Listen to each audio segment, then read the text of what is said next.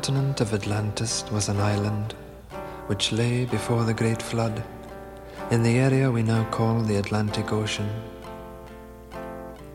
So great an area of land that from her western shores those beautiful sailors journeyed to the south and the North Americas with ease in their ships with painted sails.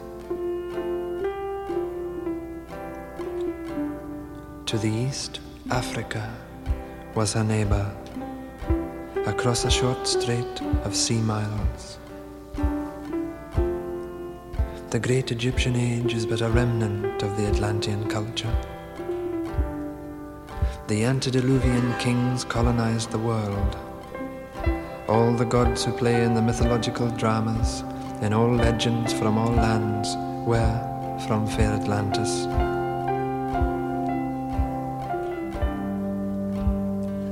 Knowing her fate, Atlantis sent out ships to all corners of the earth.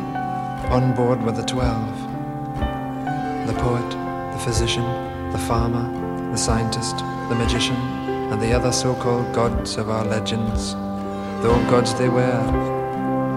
And as the elders of our time choose to remain blind, let us rejoice and let us sing and dance and ring in the new. Hail Atlantis!